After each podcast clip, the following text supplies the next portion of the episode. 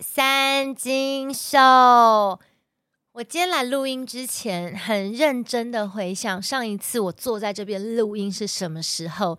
如果我的印象没有错误的话，应该是在一月中以前，我准备要出发去北海道滑雪的 around 那个时候，然后。我去北海道滑雪回来没有几天，我就马上又再飞到澳洲去待了三个礼拜，所以呢，大概整整有一个多月的时间，三金秀都没有更新了。我想，呃，有些听众朋友呢可能会觉得说，难道你就打算默默的弃坑了吗？跟猎人一样可恶，这辈子看不到结局。好啦，其实呢。我在做三金秀这个节目的一开始，我有预计一个弃坑的时间，就是在疫情结束的时候。你知道为什么吗？因为三金秀这个节目之所以会诞生，就是因为。疫情的爆发，那我以前就是一年可能有半年的时间都在国外啊，然后四处环游世界旅行啊，所以在疫情爆发的时候，一来我改变了我的生活形态，没办法出国嘛，我也很无聊，就突然多出了非常多的时间，我就去尝试了一些我以前没有做过的事情。然后呢，当然最重要最重要的理由是在疫情爆发的时候，我感觉到一个人心惶惶，因为我们大家可能突然都。不能够有一些呃社交活动，要保持社交距离。然后有人可能因为这个疫情，工作啊、生活啊都受到了影响，对未来会有一个不确定性，因为不知道这个糟糕的事情什么时候会结束。所以我当时做这个节目，其实最大的愿望就是说能够成为大家的陪伴。如果呃长期以来都有在收听的话，或是你忘了，你也许可以回去听听看我的第一集，有跟大家讲这个节目的初衷就是如此。其实我很开心，就是，嗯、我也没想到这个疫情持续了这样整整三年的时间。那这个节目不知不不觉呢，二零二零年还是二一年开始，二零二零年开始哦，所以也不知不觉做了上百集以上，这是我真的没有想过的事情。然后我因为这个节目，嗯、呃，得到了很多收获。什么收获呢？就我本来觉得这就是我录爽的，然后如果你有需要就听，你没需要也就算了。我不觉得说别人对这个节目可能会有一些依赖，会有眷恋，但没有想到我陆陆续续会收到一些讯息跟我讲说，这礼拜怎么没有更新？他都睡不着了，睡前一定要听我的三金秀。如果没有听到三金秀，好像 人生就少了一些寄托跟指望。我突然有种很受宠若惊的感觉，因为没有想到自己是如此的被需要着，所以这真的是很意外的收获，但也非常的感动。因为我就开始想说，我是不是也有某个节目是我嗯觉得生活当中非常重要的重心跟寄托，比如说像小时候，我记得我都很。想要赶快赶回家看《灌篮高手》，因为以前《灌篮高手》好像是每天晚上到六点还六点半会固定播出半个小时，那我就好想要赶回家看，或是再长大一点点，我跟我妹非常喜欢看 SOS 的《娱乐百分百》，所以如果今天这个节目呃停播或什么的，我都觉得啊，今天怎么没有播？今天都不知道要怎么样了，就觉得生活少了非常重要的一个。精神食粮的感觉，那我是不觉得说自己的节目有那么的重要啦，但呃，从大家跟我的分享当中，我觉得或许对某些人来说，天哪，有朝一日我也成为你们的精神食粮了。所以呃，这个节目呢，似乎还得要要继续 keep going 下去。尽管现在已经疫情算是步入了一个尾声，然后这个国界也都开放了，那。已经到了我当初设定说好这个节目 可能可以收掉的这个时间点了。可是呃，我自己其实呢也是舍不得放弃掉它。为什么？因为总觉得在这个世界的某个角落、某个地方、某个人，他还是很想收听这个节目。所以呢，我只能跟大家讲说，呃，可可能没有办法像之前一样维持每个周每周，其实之前也没有固定周更啦，但是尽可能的周更，OK，可能没有办法这样子。为什么？因为要配合我出国玩乐的时间。但只要呃我在台湾的时候有时间，我还是会来录音的。但在今天这集播出之后呢，我旋即的又要飞去日本滑雪了。好了，可能要让大家再稍微等待两个礼拜才能够听到下一集。那就来先跟大家报告一下说，最近都在忙些什么。因为我上一次更新是我去日本滑雪前嘛，所以先来跟大家聊聊，呃，我人生哦第一次。踏上雪场的初体验，在之前的节目当中，我跟大家分享过各种我对滑雪做的准备，比如说去找据说全台湾最会滑雪的男人，诶，这也是很多人肯定的，Perry 叔叔那边，然后先在那个魔毯，就是机台上面稍微练习要怎么样滑雪，学一些 Heelside 啊、Toeside 一些滑雪的基本技巧，然后呢，我之前要去滑雪前，也特别去买了雪具，然后非常非常的感谢名模王心田，他因为之前去滑雪，然后那个手断掉嘛，他手都断掉喽，骨折哦，还你知道挂着一只手，然后特别的陪我去买雪具。那买雪具的时候，我就基所有的基本配备基都买了啦，就剩那个雪板没有买。所以呢，我到雪场的时候穿的都是自己的配备。那很多人会问说：“诶，那滑雪的话，你到底要不要买这些东西？”我觉得其实像滑雪跟潜水都是这样子，就是如果你真的入坑的话，你要投资约莫大概五万到六万，我觉得这是基本的，呃，台币不等的费用去买那些设备。所以在一开始你还不确定的时候。通常会选择直接租借的方式，等到你确定说哦，我喜欢这项运动，那我再开始考虑入手各种装备。不过有装备总是好事。举例来说，像是滑雪，我觉得最重要的东西真的就是那一双雪鞋，因为雪鞋的呃控制力。适不适合你，可能决定你滑雪好坏的七成。那这句话不是我说的，是全台湾最会滑雪的男人 Perry 叔叔说的。所以我觉得，如果你确定你想要做这件事情的话，你真的是可以考虑入手自己的配备。然后你在滑行啊，或是潜水的这些过程当中，就像开车吧，如果你都开自己的车，你可能就会很熟悉这台车的操作，你也会比较顺畅。但如果你是开别人的车，然后每一次都换不同的车，你全部都要重新去适应这个设备，其实也是比较辛苦的事情。所以，呃，像我这么懂得精打细算的人，还是决定就是先买了一些基本配备，然后到雪场。不过，我真的要很认真的跟大家分享，就是。此生呐、如果你的呃体力呀、什么的条件允许的话，我真的很推荐大家一定要去体验一次滑雪，因为呢，我这一次第一次真正踏上雪场是在。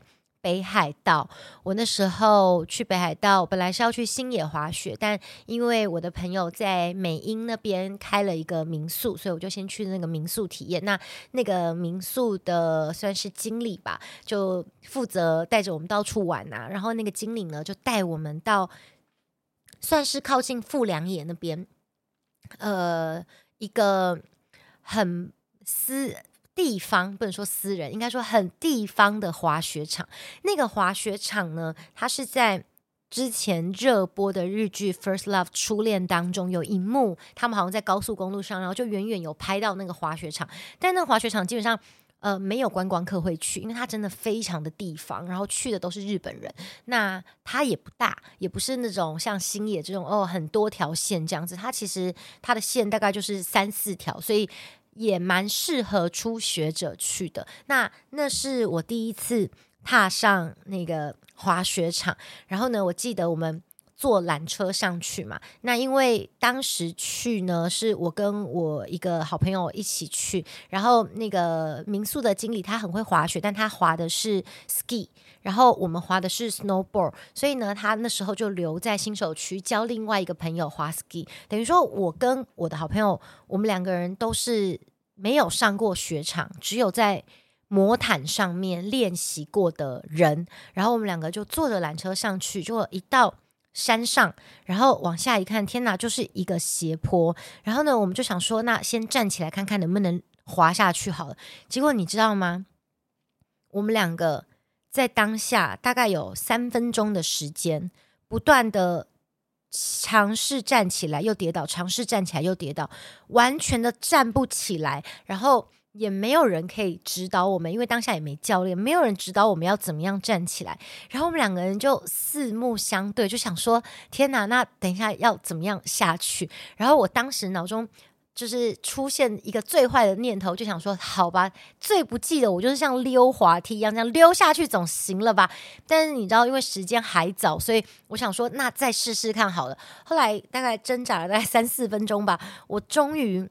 率先的真的站起来了，然后站起来之后，其实就就挺稳的。那因为我之前只有在魔毯上面练习，所以我其实对自己并没有信心，说我能够在真正的雪场滑行，而且当下也没有教练能够告诉我该怎么办。但至少我站起来，hillside 是稳的。然后我朋友就看着我，然后我就说：“那我先滑看看。”就没有想到，我真的就是只要一站起来之后。我的 hillside 下去是非常非常稳的，然后在那个当下，我真的感觉到非常的不可思议，而且有一种呃高度的成就感从我的心里开始燃烧。然后我朋友就看到我的鼓舞有没有，他就呃觉得他可能也可以，他可能也可以。然后我在下面一直跟他讲说：“你可以的，加油，加油，加油！”后来我朋友也终于一起站起来，然后就往下滑。我跟你说，为什么我要跟大家讲说，你此生一次哈，真的要去体验看看滑雪的感觉？因为你知道，虽然我很废啊，就是只会那个落叶飘，就是这样一路这样飘下去。可是，在飘的那个过程当中，我感觉到极度的自由，就是这种感觉。或许有人会跟我讲说：“哎、你已经是一个活得非常自由的人了，就是你人生其实也没有什么包袱，没有什么束缚，你想干啥就干啥，这不够自由吗？”对，我已经活得非常自由了，但是在滑的那个过程，然后那个速度的时候，我真的觉得，就是有些人形容说自由就像是能够自由自在、没有被绳子绑住的鸟儿在天上飞。我当下的感觉就是，我就是那个在天上然后翱翔的那只鸟。是这种感觉，这样听起来就有点好笑，但是你知道吗？你真的会觉得你的心非常的开阔，然后太自由了，然后你会觉得说，我能够拥有这种自由，怎么可以这么幸福？尤其是你在滑行的时候，因为你知道雪场就是从山上滑下去嘛，所以其实你是有一种在俯瞰整个呃城市景观的感觉，然后你会。看到这么美丽的风景，旁边两排可能还是那种呃结霜的那种树啊，然后看着这样子的风景，然后感受着那个风，然后感受着那个阳光，然后感受的那个自由，你就会觉得突然理解说，到为什么那种爱滑雪的人会爱成那个样子，因为。你在那个当下，你真的会爱上滑雪。我觉得喜欢滑雪，有些人我在以前还没有接触的时候，我会觉得说，那应该是喜欢那个速度感，就很像呃开车啊，开法拉利啊，然后开跑车啊，咻要跑很快的那种感觉。可是我后来在那个当下，我觉得其实你与其说那个速度感，不如说是你能够自由操纵。然后能够自己去做决定的那个自由感，这样讲真的非常非常的玄妙，所以我才会说，希望大家务必一定要去体验一次。然后这样子滑下来之后，我就觉得哇，这个感觉真的太美好了，所以就很忍不住再回去，又你知道又跑了好几趟。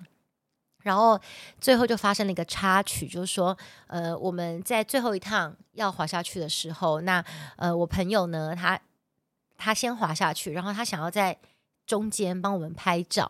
那我不知道是怎么样，可能就是他想要乔一个比较好的位置，所以你你知道，你脚上因为踩着雪板嘛，就比较不容易嗯移动。所以呢，加上我们又是新手，所以他就决定说啊，他先把他的雪板给脱掉，然后放旁边，然后他移动到好的位置，然后拍照这样子。没有想到我们滑下去的时候，看到他突然在那边比一个叉叉的动作，我想说，难道是这边禁止通行还是怎么样吗？然后我才发现说，天哪，他的雪板滚下去了。因为你知道吗？你在呃雪雪场，如果你要把你的雪板脱掉的话，你一定要一定要朝着山的方向，然后反面的放。我这样讲可能大家有点难以理解，但如果你有去滑雪，你就知道。不然的话，你的雪板呢就很容易会因为。那个斜坡，那叫什么？呃，牛顿的定律还是什么这？反正当然你知道斜坡就是会滚下去嘛，你的雪板就会滚下去。那你知道重力加速度，你的雪板真的会像血滴子一样，可能就会因此而砸伤人，是非常非常危险的事情。那我朋友他当然也有这样子的尝试，因为我们之前也有去魔毯做过过练习，只是在那个当下呢，他以为他放好了，可是其实没有，就是因为这样，然后雪板就不见了，就掉下去了。然后他因为没有雪板，他也动弹不得嘛，只能够就是先在这个半山腰这样子。那看到时候要怎么样？大家知道，如果你的雪板哦掉下去的话，建议你啦，最好是不要走下去。为什么？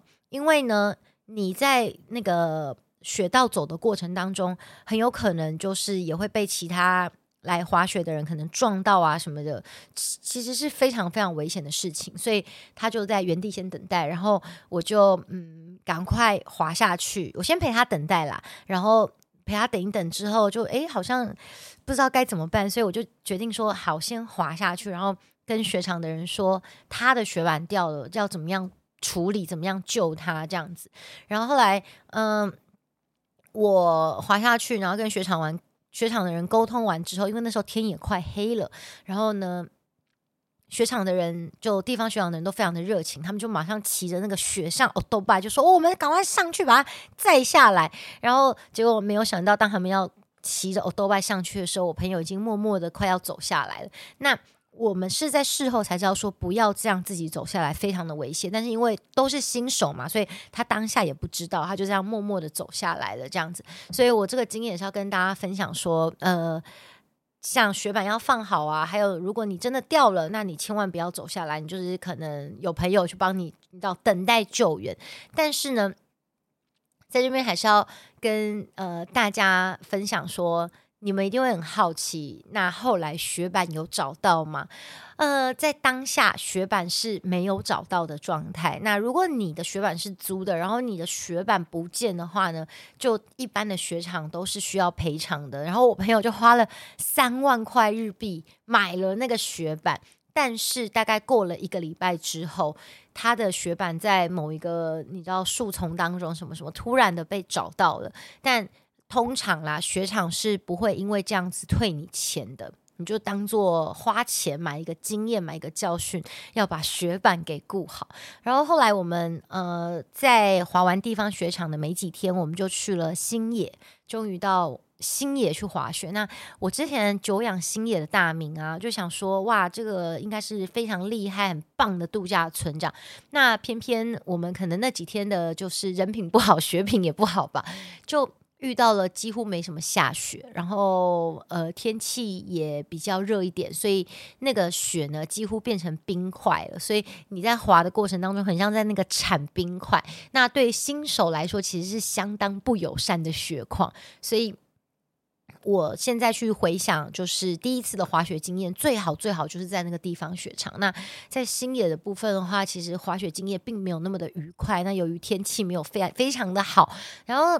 嗯、再加上呢，我个人可能也是我自己个人的问题，在这边也不是要说星野的坏话，我我是觉得啦，就是星野在北海道这个度假村呢，比较适合亲子共游，全家大小一起去，因为它有一些蛮适合亲子的行程。可是对我来说，我自己是觉得，如果你是像我们这种大人，然后朋友自己去的话，我自己相对的觉得蛮无聊的。比如说，它比较有名的是有一个人造的海岸，然后就是室内人造海岸这样子。但是其实你真的到现场看的话，就蛮弱的，很像是一个大型的温水游泳池，然后。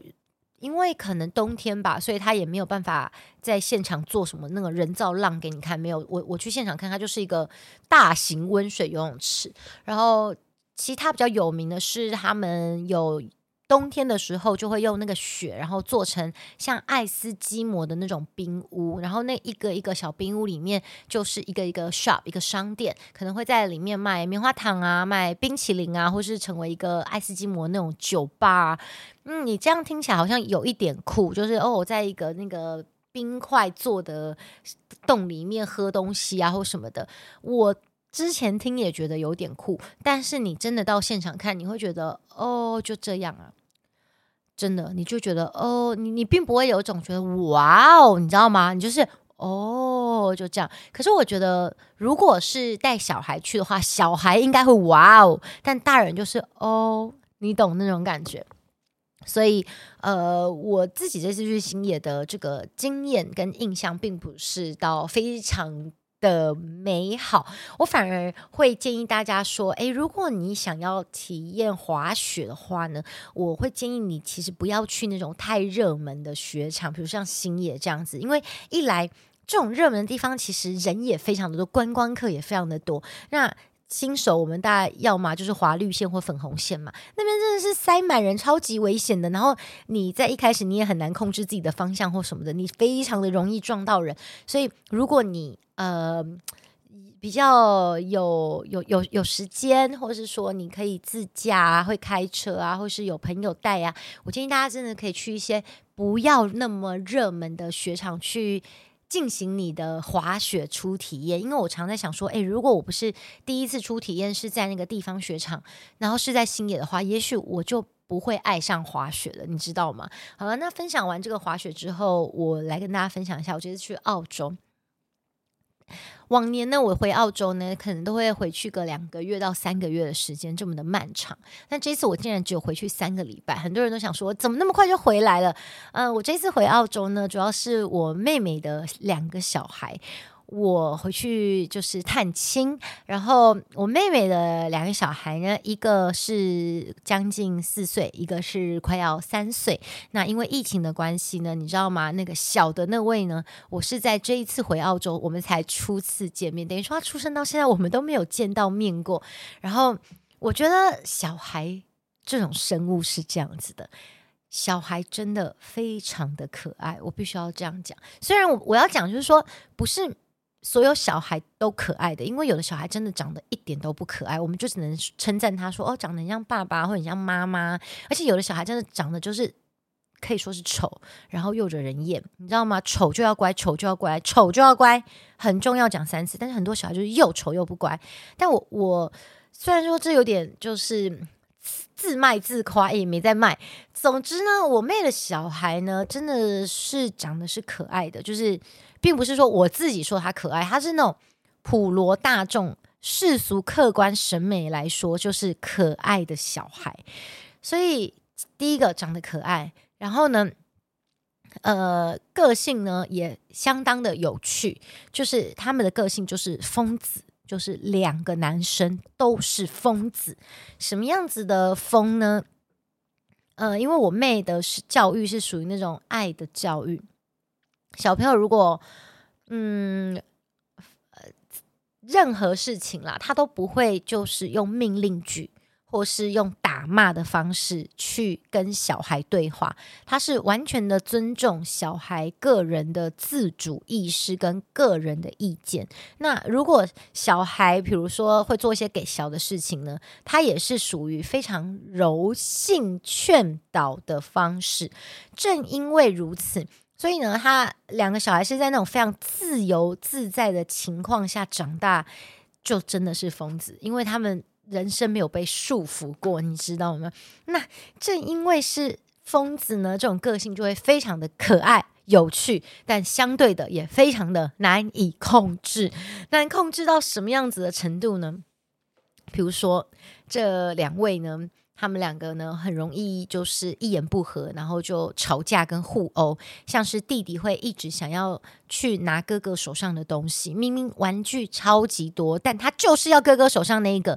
我相信自己呃家里有小孩的，或者说你小时候有兄弟姐妹的，应该大家都有类似的经验吧？就是别人手上那个总是特别的好，所以他们就会开始为了玩具，然后吵架跟打架。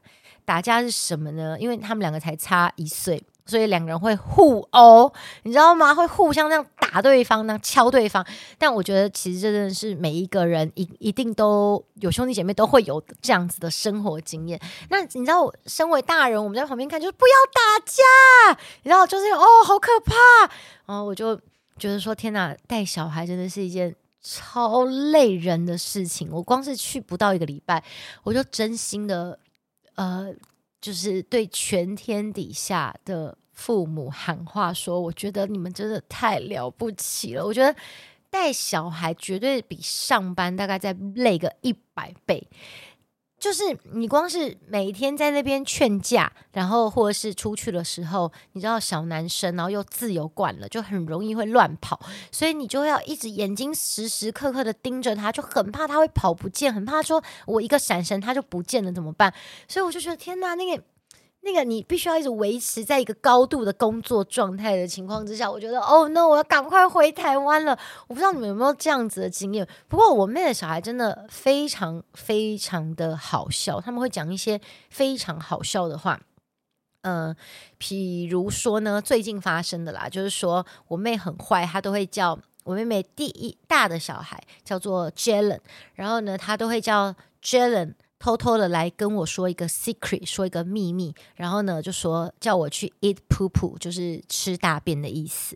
然后觉得每次都会偷偷到耳朵旁边说 eat eat poo poo”，然后我们就会笑得非常的开心。结果后来我我从澳洲回来没几天，我妹就传讯息给我，她就说。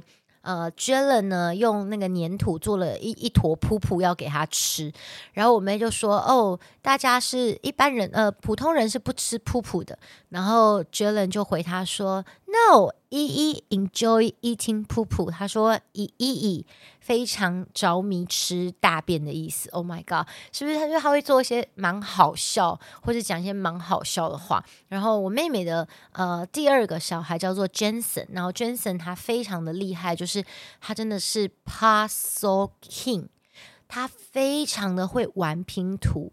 那你你会觉得说你我讲话很夸张？我跟你讲，我算是一个呃。